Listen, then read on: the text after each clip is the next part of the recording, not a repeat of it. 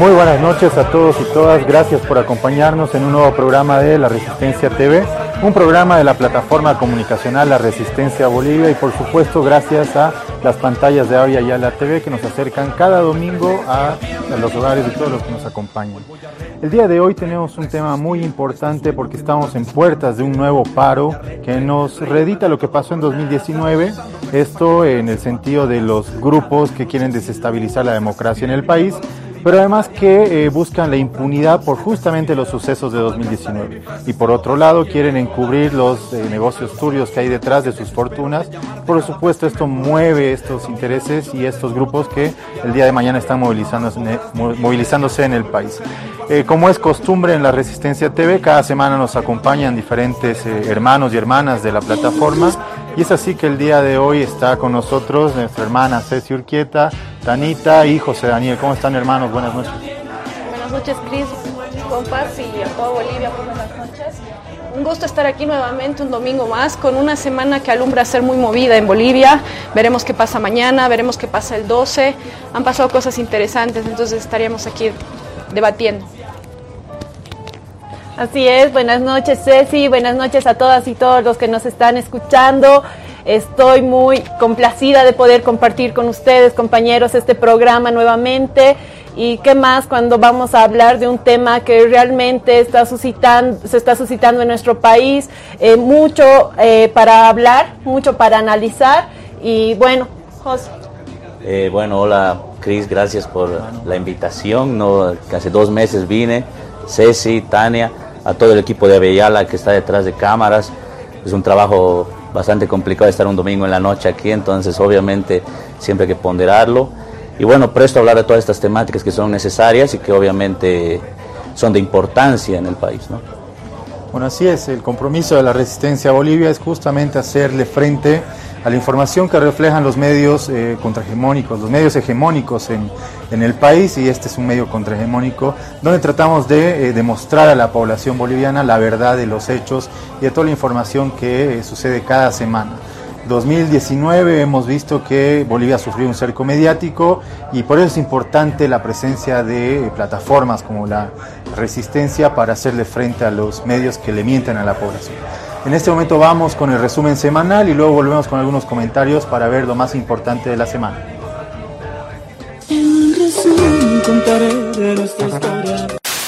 Yo escuché a don Virgilio hablar. Yo, una persona muy sabia, yo recuerdo cuando inicié las acciones en el comité, eh, me dio un consejo, que fueron cinco puntos. Bueno, Virginio, ¿qué es el fascismo?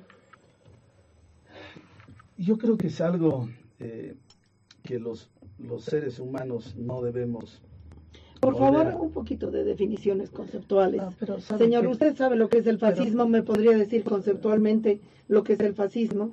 No su creencia de que si los seres humanos... definiciones conceptuales le pediría. Está bien, ¿sabe qué? No, en toda, toda la mañana... ¿Es usted capaz de decirme lo que es el fascismo, sí o no? Eh, por supuesto. ¿Me podría decir qué es el fascismo?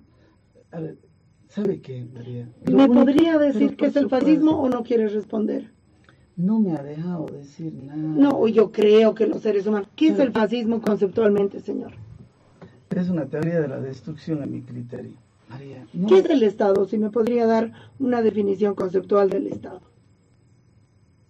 El Estado es el espacio donde se desarrolla una nación. En este caso, en Bolivia es el espacio físico. no, no, no, no, Yo no le he dicho nada. ¿Qué es el Estado? Es eso. Bueno, ¿qué hacemos con este señor? Usted no sabe qué es el Estado y es candidato y, y cree que va a ganar eh, ya estamos en un problema, si es el espacio donde se desarrolla una nación y es el espacio físico. Pero claro porque Bolivia es un estado plurinacional. Pero esa definición de plurinacional es la que nosotros no aceptamos. Ah, ya, ya. ¿Y cuál es la nación del Estado boliviano nosotros, según usted? Lo que ¿Cuál es la nación del Estado boliviano? Nosotros lo que queremos ¿Cuál es la nación del Estado boliviano, señor, según usted? ¿Cuál es la nación del Estado boliviano? Bolivia tiene cuatro naciones específicas. ¿Me da una pena? No, no, yo le entiendo. Me da una pena, pero señor, sabe que me da yo, una le, pena. yo le dije a la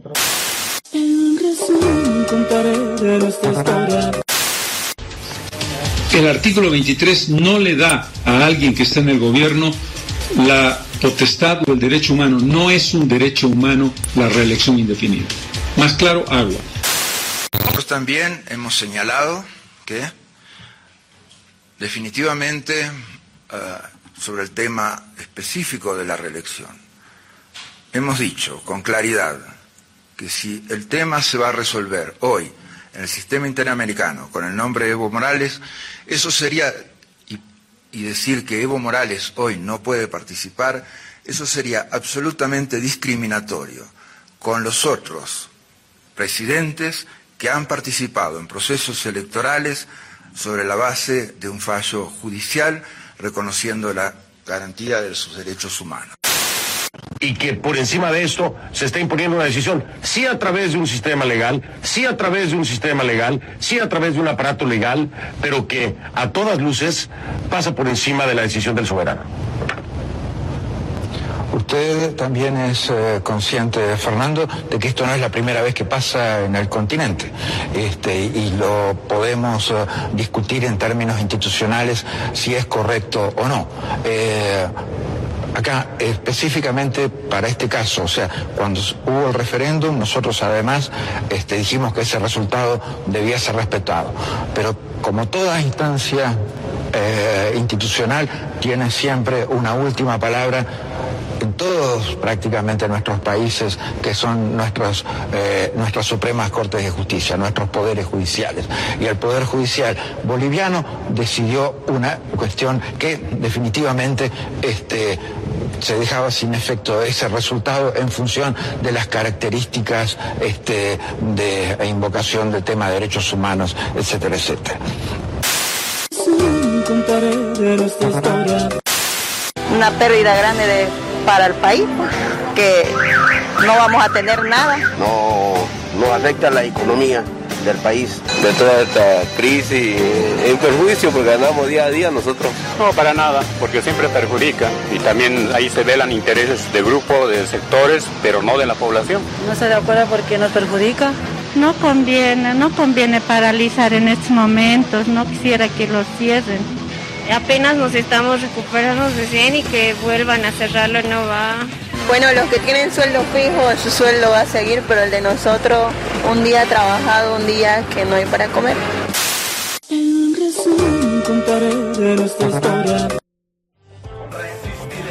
Bueno, hemos visto ahí el resumen semanal de los hechos que marcaron la agenda de la semana, pero además algunos que nos recuerdan a los actores que participaron en 2019, por ejemplo, Virginio Lema, un ignorante total en la política boliviana que no puede definir conceptos básicos de política o de teoría del Estado. ¿Qué les llama? ¿Qué opinan ustedes sobre estos temas, hermanos, hermanas? Al respecto, eh, no, Cris, eh, es muy gracioso el poder ver que ahora quien es autoridad del departamento de Santa Cruz, representante, eh, tome como un referente de alguien que lo, que lo ha instruido, dice, me ha instruido en cinco puntos, en uno de sus discursos, ¿no? Frente al comité cívico, y lo, y lo menciona Virginio Lema, ¿no? Y ahí mismo en el resumen podíamos hacer una comparación cómo Virginio Lema en época de elecciones presidenciales no podía definir lo que era siquiera Estado. Y ese es el referente de estos movimientos cívicos. Claro, es lo gracioso, ¿no? Que eh, se constituye a Virginio Lema en un referente cuando están hablando en su lugar más importante, supuestamente, que es su comité cívico, no se lo toman a alguien que no ha podido definir qué era Estado, qué era fascismo, cuando el fascismo es lo que ellos practican y hacen todos los días, ¿no? O sea, es, eso es lo irónico. El tema es que se están queriendo rearticular, ¿no? Se están volviendo a reunir. Vemos imágenes que nos recuerdan mucho al 2019.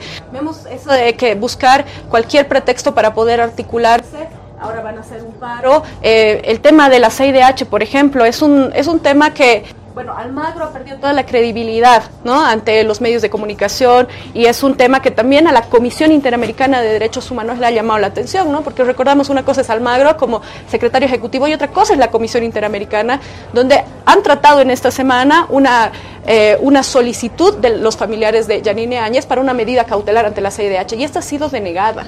¿No? Ha sido denegada en estos días. ¿Por qué? Porque no se está atentando contra la vida de Yanine Áñez. Yanine Áñez está en una situación totalmente eh, hasta privilegiada en algunos sentidos, podríamos decirle, en comparación con, otros, con otras presas, pero que la CIDH ha, dado, ha visto esa situación, ha escuchado al Estado, ha escuchado a la parte y la ha denegado, porque no hay nada que pueda atentar contra su vida en este momento ante Yanine Áñez. Entonces eso es algo importante porque no lo decimos nosotros, lo dicen instituciones internacionales. Y por otro lado corrobora el, eh, los privilegios que el mismo Estado le asegura a Yanine Áñez con el tema de salud, espe- servicio médico eh, para ella, pues personal prácticamente, ¿no? ¿A ti qué te llamó la atención, hermano José? Y bueno, son, son varios temas, ¿no? Y que sea, de la teoría del Estado es bastante divertido y que no sepan, digamos. O sea, no es que todos tenemos que saber o que todos los dirigentes tienen que saber qué es la teoría del Estado, pero por lo menos si quieres ser presidente de un país podrías dar un atisbo, ¿no? De todas maneras, lo que más llama la atención es eh, lo del paro cívico, ¿no? ¿Esto por qué razón? Hay una narrativa que se impuso en el país desde el año 2019. ¿no? La narrativa es básica, pero es bien, se ha repetido tantas veces que tiene cierto grado de veracidad entre algunos sectores de la población. Uno, que hubo un fraude electoral, hubo un fraude electoral impulsado por Evo Morales y todo el masismo y toda, digamos, la cabeza del MAS en su época. Dos, que este fraude electoral provocó un levantamiento social de la gente pidiendo la renuncia de Evo Morales y de esta manera Evo Morales renunció y se posicionó de manera constitucional la señora Janine Áñez y entonces la señora Janine Áñez procede a lo que ellos denominaron la, cons- eh, la construcción, perdón, la pacificación del país. ¿no? La pacificación del país ante un grupo de salvajes que tenían por objetivo volar la planta de Sencata y al mismo tiempo se mataban entre ellos, o sea, eran Terroristas tremendos que querían asaltar las casas. y querían saquear todo, así, oh, unos tremendos salvajes. Pasa eso, pacifica el país y entonces ella tendría que haber convocado elecciones. Esa es la narrativa, ¿no? Eso es lo que nos contaron y lo repitieron y luego. Y de repente uno dice, bueno, ya puede ser verdad, está bien, lo veamos en la cancha. Uno, fraude electoral no pudieron comprobarlo, nada, no pueden, ya sa- salen informes constantemente de que más bien no hubo fraude electoral. No, eso es muy importante. Y estoy seguro que si sale otro informe después, porque creo que ya han salido como seis, o Ocho. cinco, ocho, Ocho. ocho, si ya sale uno más, va a decir lo mismo. Porque obviamente si algo se repite constantemente, si hay una, si hay una variable se repite constantemente, por decirlo así de manera paradójica, obviamente es cierto. ¿no? Y mañana Entonces- empieza el conteo de la. Mañana comienza hablando de eso el también, acta conteo, por acta. acta. por acta, ¿no? Ya el, el procurador dijo esto, que es una medida yo creo acertada, ¿no? Si tienes alguna observación, anda con tu acta y di, mira hermano, aquí hay fraude. Si no lo demuestras, bueno, pues es que no hubo fraude, ¿no? Bueno, esa es la primera cuestión. El primer, la primera fisura dentro de su narrativa. La segunda fisura en su narrativa es que Áñez es constitucional, ¿no? El, grupo, el informe del grupo del GIEI dijo cómo se debe eh, proceder a una sucesión constitucional de manera legal. Y eso no es lo que hizo Áñez. Paralelamente también hay una denuncia, según tengo entendido, hecho por determinadas personas del MAS y también otras eh, personas encargadas en derecho y conocedoras del tema, de que había 13 vulneraciones a la Constitución Política del Estado, a las... eh, a, los reglamentos de las cámaras de la Asamblea Legislativa, etc. Entonces no pueden demostrar tampoco que es constitucional. Y el grupo de GIEI, el informe, además dice que hubieron masacres y que no había forma de comprobar que en realidad había una teoría, digamos, un complot, una conspiración para explotar la planta central. Entonces se demuestra ahí que su otra justificación para el decreto 4078 y para la masacre de las personas era precisamente que se querían matar entre ellos y querían explotar una planta, lo cual no fue, fue refutado por este informe. Entonces, ante estas fisuras, que yo menciono tres, podemos ir encontrando varias, ante estas fisuras, esta gente empieza a buscar nuevas banderas para polarizar el país. Porque la gente dice, bueno, pues parece que la polarización entre fraude y golpe no es tal, entonces eh, necesito buscar una nueva bandera para poder llevar esto a un nuevo plano donde yo pueda tomar victorias, digamos, si lo vemos de esta manera política. Y es donde ese es uno de los motivos por los que se convoca a este paro cívico. ¿no? Este paro cívico parte de la idea de que la democracia estaría en riesgo a un año de una persona que ha ganado las elecciones con el 55%. O sea, no hay una correlación lógica y coherente entre, entre lo que uno dice y en lo que está sucediendo en la realidad. En la realidad hay un tipo que ha ganado y que bueno está eh, eh, llevando una política de salud contra la pandemia y una política económica, digamos, de reconstrucción de la patria. Esa es la realidad. En la fantasía que ellos dicen hay una persecución política ante una señora que, como Ceci decía, se ha demostrado que más bien se encuentra en una condición casi de privilegiada en el centro penitenciario de Miraflores. Entonces aquí hay, yo creo, toda una narrativa que están tratando de construir para obviamente tener una razón para polarizar con el gobierno y de esta manera, digamos, movilizar a su gente, ¿no? En este caso, a sus bases, que pueden ser las leales del Comité Cívico por Santa Cruz y, bueno, de algunos otros sectores. Bueno, estamos viendo en pantallas un poco de la violencia de los paros cívicos que caracterizaron el golpe de Estado de 2019. Esperemos que la conciencia de la ciudadanía, luego de lo que hemos vivido con, la, con el gobierno de facto, la pandemia, eh, mañana nos convoca a trabajar por la patria, en el sentido de lo que tú decías, José.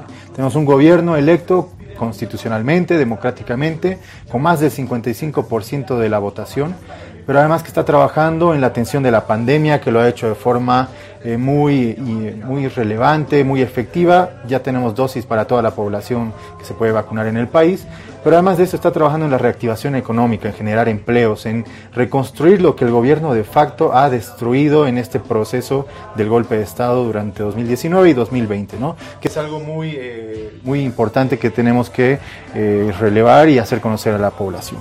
Con todo este preámbulo, ¿qué tal si vamos corte volvemos con el tema del día, que es la derecha boliviana convoca un nuevo paro cívico?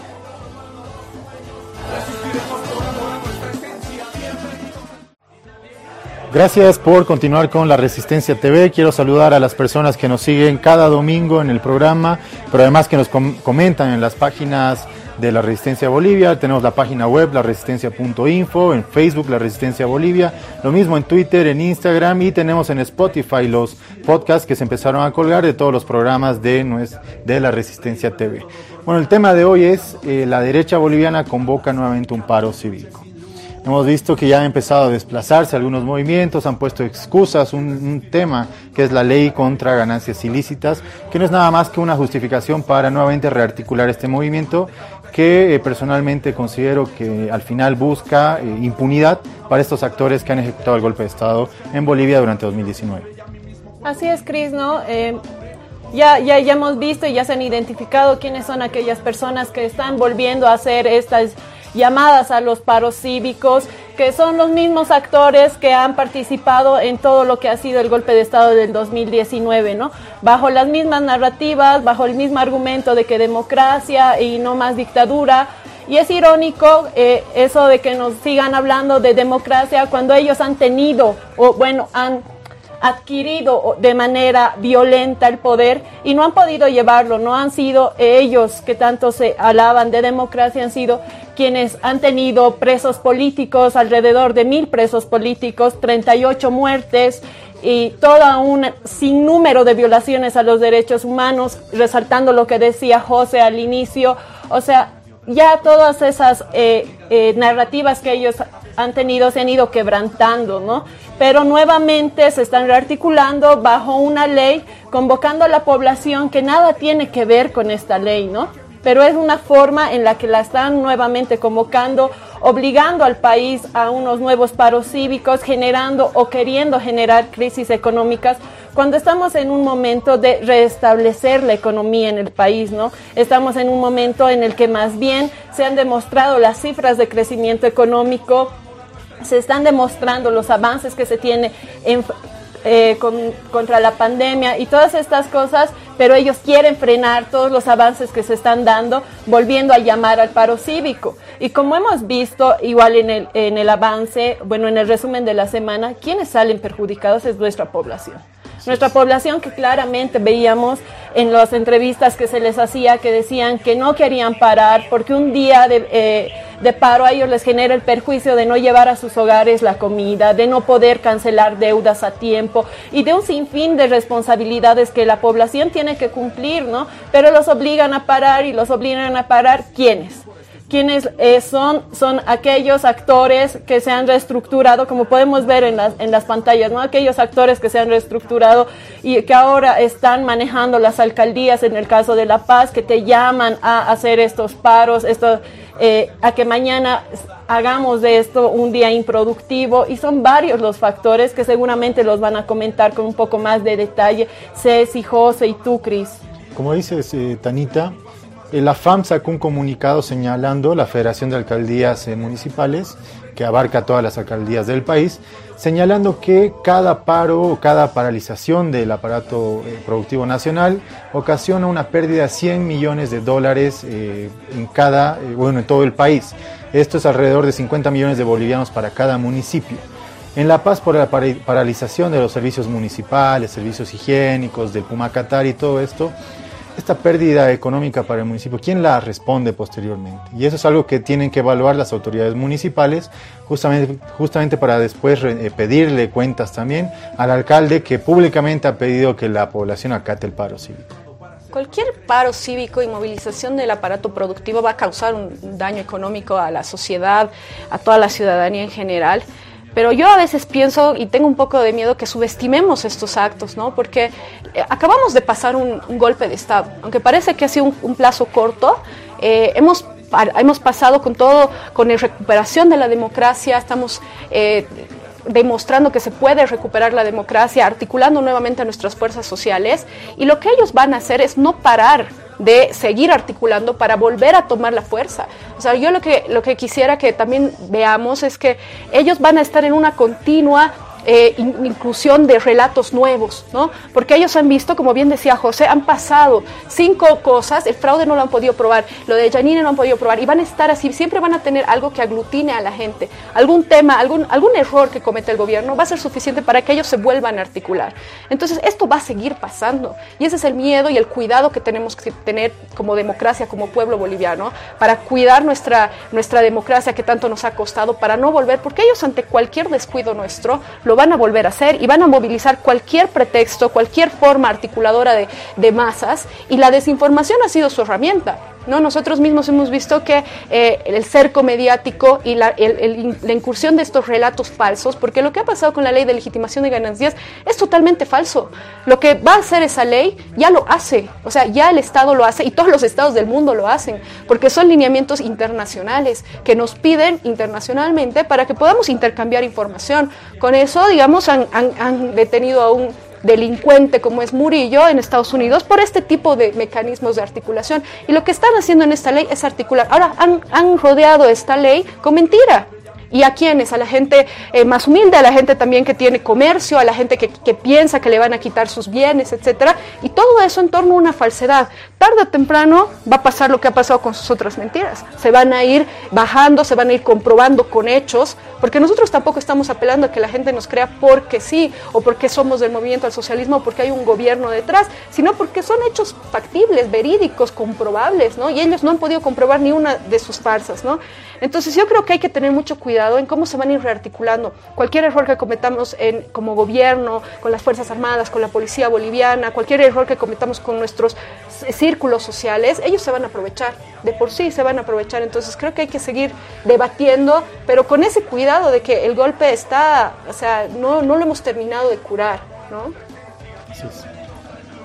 Pues estaba viendo eh, esta cámara, ¿no? Estaba viendo aquí mi polera de, aquí de Pink Floyd, más bien para promoción a la banda. Eh, Sun Tzu decía una cosa muy interesante. Sun Tzu decía que no hay que atacar al enemigo, sino a la estrategia del enemigo. ¿no? ¿Y cuál es la estrategia? ¿Cuál es el modus operandi que utilizan estas personas para eh, desgastar al gobierno? ¿no? Ellos hacen lo siguiente. Agarran un movimiento social o, una, o un sindicato, digamos, o un grupo, digamos, que tenga determinadas necesidades y usufructan su legitimidad, digamos que así, le chupan su legitimidad para movilizar personas. Por ejemplo, ¿qué sucedió con la marcha indígena esta que, que bajó desde Beni hasta Santa Cruz? Era un grupo de personas, digamos, con cierta legitimidad, que buscaban tierra y territorio, que trataban de reeditar las marchas de la 9, la 10, las grandes marchas por la por eh, tierra y territorio precisamente, las marchas que comenzaron en los años 90, etcétera. Trataron de reeditar esto de manera, digamos, un poco histórica, para darle cierto grado de mística, ¿no? Empezaron la marcha a, a ir a Beni, eh, perdón, de Beni a Santa Cruz, y van autoridades del gobierno nacional y les dicen, bueno señores, ¿cuál es su problema? Antes de negociar, antes de marchar, negociemos. Pero ellos lo han hecho todo al revés. Han empezado a marchar y han dicho, bueno, marchamos y nos inventamos algo en el camino. No tenían No pliego había una cuestión. O sea, es como que yo vaya aquí de repente, me declaren huelga de hambre. ¿Por qué? Porque me da la gana y después con el tiempo me agarro algo. Ah, pues era por esto.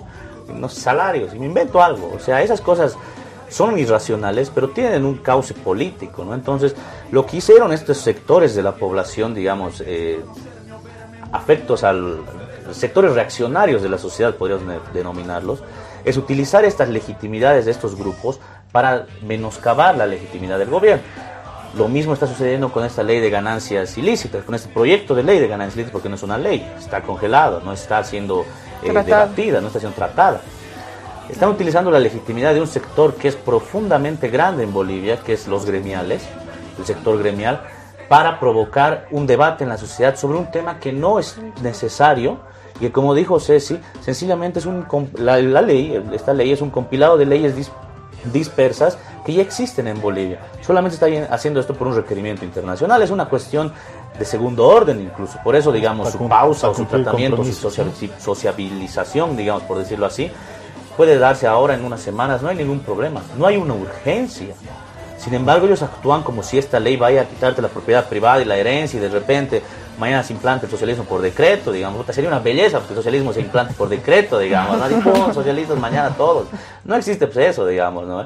Entonces, si lo vemos desde este punto de vista, se está utilizando la legitimidad de este sector gremial para, de alguna manera, responder al criterio de este, del Comité Cívico de Santa Cruz, que es, digamos, el polo más fuerte, digamos, movilizador en ese sentido. ¿no? Y estoy seguro, y esto siguiendo lo que decía Ceci, lo que decían ustedes, compañeros, en el futuro van a conseguir una nueva legitimidad. Pueden ser mañana las personas con discapacidad, pueden ser mañana los mineros de Colquiri, pueden ser mañana cualquiera. Y van a decir, nosotros nos juntamos a la lucha de los... y vamos a convocar a paro nacional por los mineros de Colquiri. Y van a hacer eso. Porque como ellos no pueden hacer, no pueden ser legítimos porque ya están, o sea, no pueden tener ese grado de legitimidad, digamos, que eh, buscan. Luchas legítimas. Buscan luchas menores para darles realce, ¿no? Y eso se puede ver, porque la marcha de tierra y territorio de repente sale con un pliego petitorio diciendo queremos censo para el 2022, queremos no a la persecución política de Yanina. ¿Por qué? Si estás marchando de Beni a Santa Cruz por tierra y territorio, de repente, ¿por qué aparece un tema de Yanine Áñez? ¿Por qué aparece un tema del censo? Sabiendo que es por probable que el censo pueda no los beneficie a las comunidades indígenas, porque mucha de la gente que vivía en comunidades indígenas ya no vive en comunidades indígenas. Es un contrasentido. Pero bueno, se utiliza este tipo de cuestiones de manera maniquea para obviamente desgastar al gobierno con intenciones políticas, ¿no? Eso es más o menos el modus operandi de este sector de la población. Pero todos estos movimientos dejan en evidencia la manipulación de estos sectores eh, sociales en el país, ¿no? El, estaban detrás de la marcha de, de estos eh, indígenas, supuestos indígenas del Beni, estaba el señor Fabricano, que ha sido viceministro de Goni, aliado de Manfred Reyes Villa, su hija recibió un cargo ejecutivo gerencial en el gobierno de Yanine Áñez, y por supuesto ellos respondían a una agenda política más que una, una agenda social. El tema de los gremiales, no hay que olvidar que eh, los gobiernos municipales tienen el poder de ejercer el control de estos gremios en las ciudades. Y yo considero que es un factor que los obliga en muchos casos, como en La Paz, a salir a acatar lo que disponen estos movimientos cívicos y lo que dispone la autoridad eh, municipal, como Iván Arias, que abiertamente llamó a acatar el paro cívico en La Paz. Entonces, ¿qué pasa si no responden a su paro cívico? En La Paz hay como tres o cuatro federaciones de gremiales y, eso es porque políticamente han operado anteriores gobiernos, desde Juan del Granado, Luis Revilla, y hoy día heredó todo esto, este paralelismo Iván Arias para crear eso, para crear eso, movimientos paralelos que les respondan a sus intereses. Y así obviamente fraccionan el movimiento gremial en todas las ciudades eh, más grandes en el país y estoy seguro en todas las otras que no tienen un alcalde que sea eh, del movimiento al socialismo. Y en, eso es muy interesante porque no tienes razón. Por ejemplo, en lugares como Cobija, eh, Trinidad, bueno, Beni en general, digamos, ¿no? Los sectores gremiales no se van a movilizar. Han dicho, por- o sea, es ridículo. Dices, ¿por qué un sector gremial como el Trinitario no se moviliza y se moviliza así un sector gremial como el Cochabambino que está más aliado, a, por ejemplo, al se- a la alcaldía? Si es que la ley los afectaría a ambos. Claro. Pues porque lógicamente no los afecta a ambos, hay una intención política. Pero yo, yo les hago una, una, pregunta a todos y a Tanita. O sea, ahora va a ser mañana su paro y un poco estamos midiendo fuerzas, ¿no? Están midiendo a quiénes pueden recolectar, cuánta gente, estamos esperando cuán grande va a ser su movilización, si realmente convocan o no convocan. Y yo creo que ellos están pensando eso, están viendo, midiendo un poco, porque nosotros, bueno, el, el 12 de noviembre también hay una llamada, 12 una el 12 de octubre, perdón, una gran movilización eh, en, en, defensa de la Huipala, ¿no? Y estamos también nosotros movilizados. Entonces, de alguna forma o no, parecería un poco que aquí estos días, estos dos días que vienen, va a ser un poco de medir quién tiene, quién tiene más fuerza social, ¿no? Y ellos están un poco comprando, llamando, provocando algunos movimientos, eso, obligando a otros. A eso me voy, a eso ¿no? me iba un poco. La presión política que usan estos alcaldes, gobernadores, que obligan a sus funcionarios y a los sectores que lamentablemente dependen del control de ellos, como en La Paz los gremiales o los transportistas. Hay, un, hay sectores gremiales que no van a acatar el paro de mañana en La Paz, uh -huh. pero los que están en coordinación con la alcaldía obviamente salen a, a los medios de comunicación a decir que van a acatar. Y por otro lado, eh, lo, las juntas vecinales también, que reciben los POAs vecinales. Entonces hay mucha presión porque tienen el control económico de estos sectores, los gobiernos municipales y las gobernaciones. Hay una cuestión que a mí me parece sumamente importante, que varios intelectuales así en Bolivia, intelectuales serios, ¿no? O sea, hay, hay cada tipo, eh, que ellos dicen, existe en Bolivia una polarización política de élites, o sea, de élites políticas, digamos, la élite política del MAS, la élite política, digamos, de la denominada derecha, o existe una polarización social, ¿no? Entonces, ellos ven si existe una correlación entre ambas. El paro cívico de mañana va a demostrar una cuestión.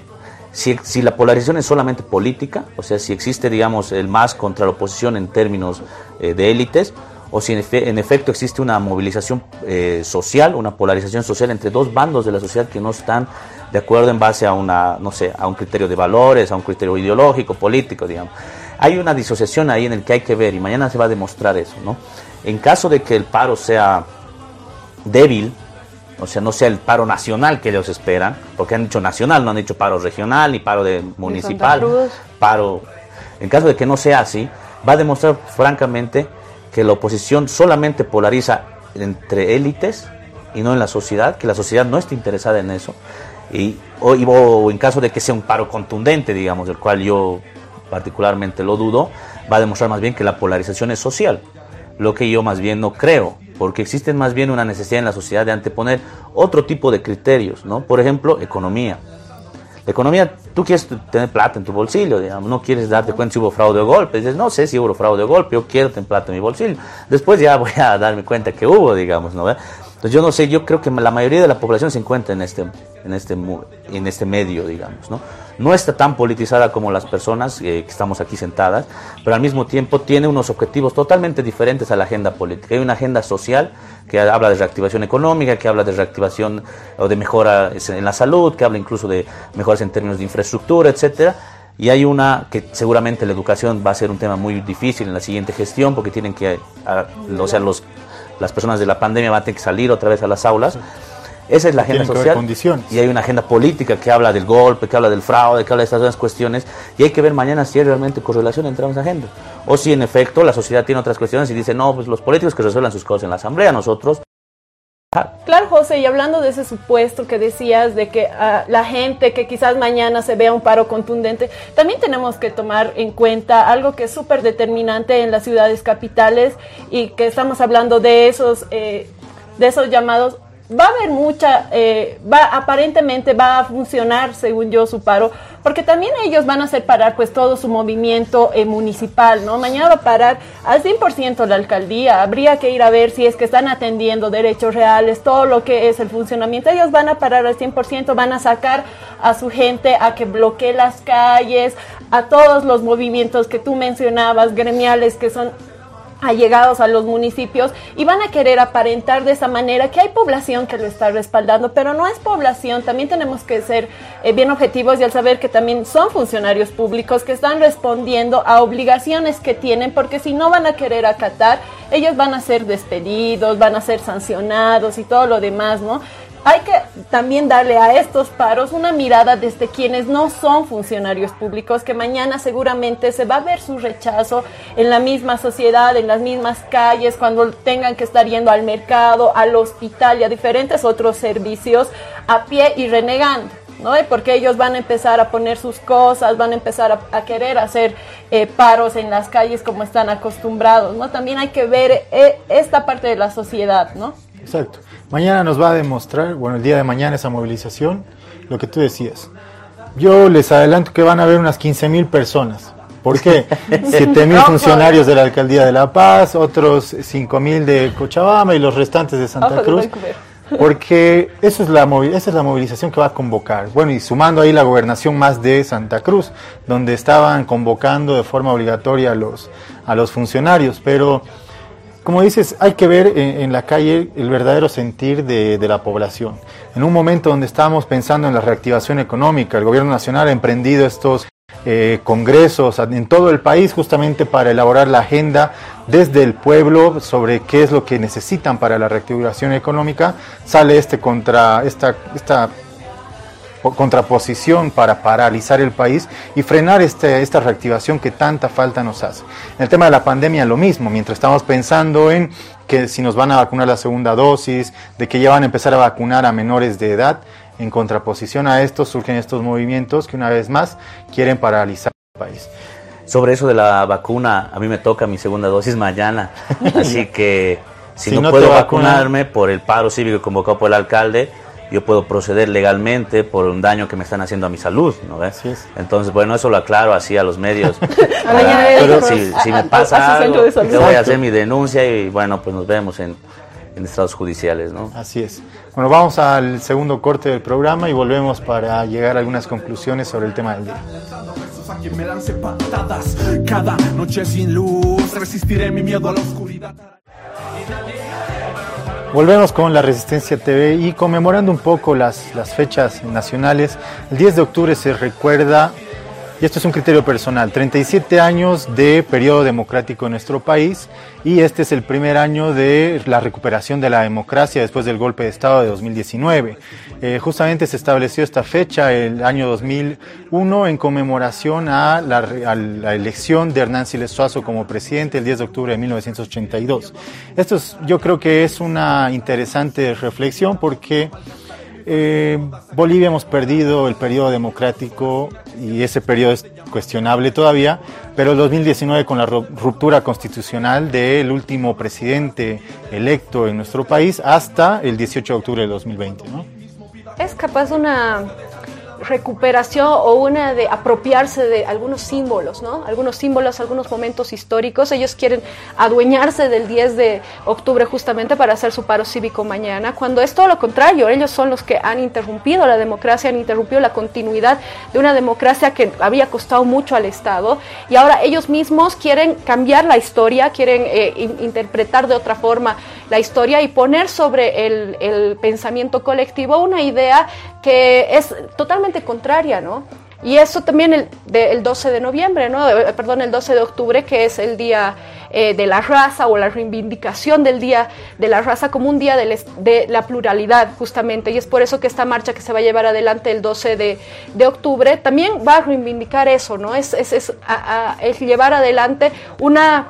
Yo digo, o sea, ellos, ellos se agarran de simbolismos y de cosas huecas, entonces nosotros tenemos que cuestionarnos nuestra lucha, nuestra simbolización, nuestra marcha, nuestra historia. es nuestra historia, no está pues vacía, no es hueca, eso es también eh, para que los jóvenes y las nuevas eh, generaciones también debatamos, o sea, ¿qué están pidiendo ellos? ¿Sobre qué están agarrando su marcha, su, paro? ¿Y sobre qué estamos agarrando nuestra marcha nosotros? ¿Por qué nosotros marchamos? ¿Por qué para nosotros es tan, tan importante el, el 12 de octubre? ¿Por qué el día en que supuestamente Colón nos descubrió? No descubrió nada, ¿no? Aquí habían nacido y culturas estructuradas y hemos podido verlo cómo se ha arrebatado más bien eso de nuestra, de nuestra vida, de nuestra vivencia. Entonces es más bien eh, cuestionarnos también estas cosas. Por eso celebramos el Día de la Resistencia Indígena como contraposición al Día de la Raza, ¿no? Exacto.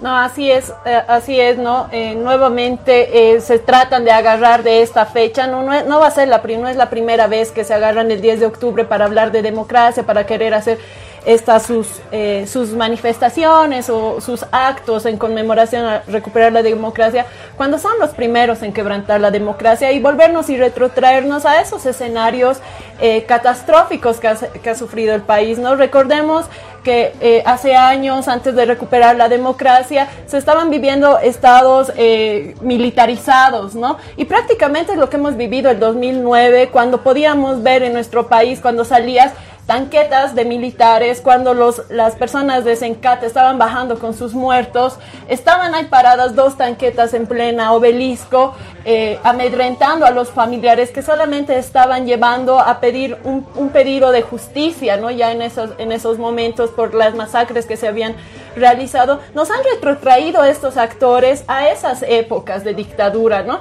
Y han quebrantado, ahora hubiéramos estado festejando tranquilamente un nuevo año más de haber recuperado la democracia después de más de 18 años de gobiernos militares, pero no lo podemos hacer, ¿no? porque ha habido este quiebre que nuevamente nos ha traído un golpe de Estado, nos han impuesto un, un, un, gobierno que no ha sido de transición, que no ha sido constitucional, que ha generado todo lo que genera un golpe de Estado, muertes, caos, crisis económica y como que, ¿no? Tras, eh, tras haber recuperado nosotros la democracia, lo que hemos adoptado como se adopta de todos los gobiernos eh, de facto es una crisis económica de la que ahora estamos intentando salir, ¿no? De la que estamos saliendo. No solamente hemos pasado la crisis por la pandemia, sino que este golpe de Estado nos ha generado una crisis económica como lo generan siempre los golpes de Estado, ¿no? Y ahora que, estamos, que ellos están hablando de recuperación de democracia, queriendo celebrar un año más, no, nos falta un, un mes y algo, un mes, ¿no? para poder recuperar, para poder celebrar que tenemos un año recién de haber recuperado nuevamente, nuevamente la estamos democracia. ocho ¿no? días. Así estamos, ¿no? Justamente de este 18 de octubre cumplimos un año de la recuperación de la democracia como tal, a través de la elección de un gobierno legítimo, salido de las urnas, después de un gobierno de facto, José. En 1964, eh, René Barrientos era el vicepresidente de Víctor Paz y eh, Víctor Paz creo, vuelve a ganar la elección 64 en febrero y en noviembre le hacen un golpe de Estado. La caída de Víctor Paz es bien similar a la de Evo, bien parecida. Incluso en la última parte Zabaleta llama, en el libro La caída del MNR precisamente, habla y dice eh, lo que, las últimas palabras de Víctor Paz, que decía no maltraten a mi pueblo. Similar a lo que dijo Evo cuando tuvo que renunciar el 12 de noviembre. ¿no? Entonces, desde el 64 Barrientos comienza con una especie de eh, supuestamente reencauzamiento de la revolución nacional ante las derivas autoritarias de Víctor Paz Estensoro. Creo que lo hemos escuchado mil veces esto, ¿no? Pero desde el 64 se dicen estas cosas. Después del 67 viene eh, Obando, después vuelve Barrientos y están así, rotan hasta que el 71 llega Juan José Torres. Juan José Torres llega al poder con la Asamblea Popular. Había realmente una cuestión muy caótica esa época, digamos, no es que Juan José Torres realmente representaba la voluntad popular, sino que había una Asamblea Popular, ¿no? Ante el advenimiento y el desarrollo de esta Asamblea Popular llega el señor Banzer Suárez 71 hasta el 78, y ahí se hace la dictadura más sangrienta que hubo en Bolivia, digamos. Con luces y sombras también hay, hay cosas que rescatar según la derecha, digamos, porque tenían, por, por lo menos tenía un proyecto desarrollista, digamos, eh, Banzer Suárez. Obviamente desde mi punto de vista no es mucho que destacar, digamos, ¿no? Después del 78 Banzer hace fraude para imponerlo al señor, a su Peredas Boom, a su sobrino, creo que era su cuñado, no me acuerdo. Y después de eso comienzan otros gobiernos, Guido Vildoso, etcétera, etcétera, hasta que se impone García Mesa. García Mesa llega el 80 y dice, bueno, y el 80-81 le hace un golpe a su prima, a Lidia Gayler, que estaba como transitoria. Ella sí era transitoria, porque cumplió las normas de transición constitucional. Y llega García Mesa y dice, bueno, señores, yo soy el verdadero gobierno de transición. Y hay eh, tapas de periódico que dicen exactamente lo mismo que decía Janine Áñez. Somos un gobierno de transición, hemos venido a pacificar el país, bla, bla, bla, bla. Dura un tiempo García Mesa y renuncia. Hay que recordar que García Mesa era el desemboque más grotesco del bancerismo. Muchos de los ex ministros de Banzer en su época de, de, dictadura fueron ministros de García Mesa. Bueno, de ahí viene el triunvirato y ahí es donde se dan las elecciones. ¿no? Tres elecciones entre Víctor Paz y Hernán Siles Suazo, que según tengo entendido había una diferencia de mil votos, hubo problemas, etcétera, hasta que Hernán Siles Suazo logra imponerse y ganar la, y recuperar la democracia. Así es como se recupera la democracia. Desde el 64 al 82 hubo todo este tipo de problemas que gobiernos militares, bajo pretexto también de ser de transición y demás cuestiones, evitaban que llegue la voluntad popular, ¿no? Masacrando, etcétera, etcétera. No, no vamos, la cantidad de personas que han muerto en este plazo, en este lapso, no es pequeña, ¿no? Llega Hernán Siles y comienza la época neoliberal. Aquí hay una disociación que hay que hacer que es muy importante. Quienes recuperaron la democracia fueron los mineros, los campesinos, las naciones indígenas, aunque no eran denominadas así, y el movimiento popular. No los recuperaron los partidos y los líderes tradicionales que después rotaron en el poder, porque el señor Víctor Paz Estensoro, por ejemplo, se lo puede ver en un balcón saludando con Banzer feliz después del golpe de Estado. Ellos no recuperaron el poder. Hay mucha gente que dice, Jaime Paz, Víctor Paz, ellos han recuperado la democracia. No, no, ellos han sido parte del sistema de partidos, de las... Nada. Ellos se han acomodado a las luchas populares que han resistido a los golpes de Estado, que a la cabeza de la COB en su época, digamos, de la COB mucho más poderosa de la que es ahora. Entonces, estos sectores que han resistido a, las dictaduras y que han devuelto la democracia a Bolivia, son los mismos sectores que después del 2005 le devuelven, le dan el poder a Evo Morales. Son exactamente los mismos, contra quienes habían usurpado esta voluntad popular que partían de la democracia pactada. Y ahora, si lo tenemos todo esto en panorama amplio, es donde podemos decir, bueno, ¿qué pasó el 2019? Un golpe de Estado. Pues. Este, este gobierno de transición, puedes poner el nombre que quieras. Puedes gobierno de reconciliación nacional, si quieres poner. Pero fue un golpe de Estado. Entonces ahora, digamos, tenemos que tenerlo todo esto claro para que no vuelva a suceder, ¿no? Para que no vuelva a suceder y bueno, en el futuro podamos festejar la democracia de otra manera, ¿no? Que no sea polarizante, que no sea de esta manera tan destructiva para el pueblo boliviano. Por eso, como dicen, el que no conoce su historia está condenado a repetirla, ¿no? Y es importante que nuestra juventud, desde nuestra niñez, se conozca todos estos hechos para que no vuelvan a suceder en el país y después no estén reivindicando como estos eh, movimientos cívicos y sus grupos paramilitares a, dictadores como Hugo Banzer o García Mesa en su momento y después no terminen de rodillas en los, en, los, cuarteles. Así es. Con esto llegamos al final del programa, chicas, eh, hermano. Ha sido un gusto acompañarlos y tenerlos nuevamente en este programa. Tanita, para terminar. Sí, para terminar, aprovecho de saludar el día de mañana a todas nuestras hermanas. Eh, por el Día de la Mujer Boliviana. Siempre, eh, hermanas, eh, compañeras, sigamos resistiendo, sigamos siendo también ese bastión de lucha que hemos sido durante esta época. y mañana sigamos luchando, hermanos. Y un pequeño anuncio más para terminar, en contraposición a lo que convoca el movimiento cívico en el país a paralizar la economía de los bolivianos, la Dirección Departamental del MAS y PCP de La Paz ha convocado a su militancia a desplazarse en diferentes puntos de la ciudad para apoyar y defender a la población que quiere salir a sus fuentes laborales, que quiere trabajar en señal de apoyo a la reactivación económica y en defensa del trabajo diario del que viven muchas, muchas y muchos bolivianos en el país. Con esto, hermanos, nos vemos el próximo domingo. Ha sido un gusto. Nos vemos en las redes sociales y en las diferentes plataformas de la Resistencia Bolivia. Gracias. Resistiré mi miedo a la oscuridad tarareando un blues. Ya no habrá tabús. Resistiré a la moda y no malgastaré mis frases. Resistiremos, resistiremos. Nadie, nadie podrá robarnos los sueños. Resistiremos por amor a nuestra esencia.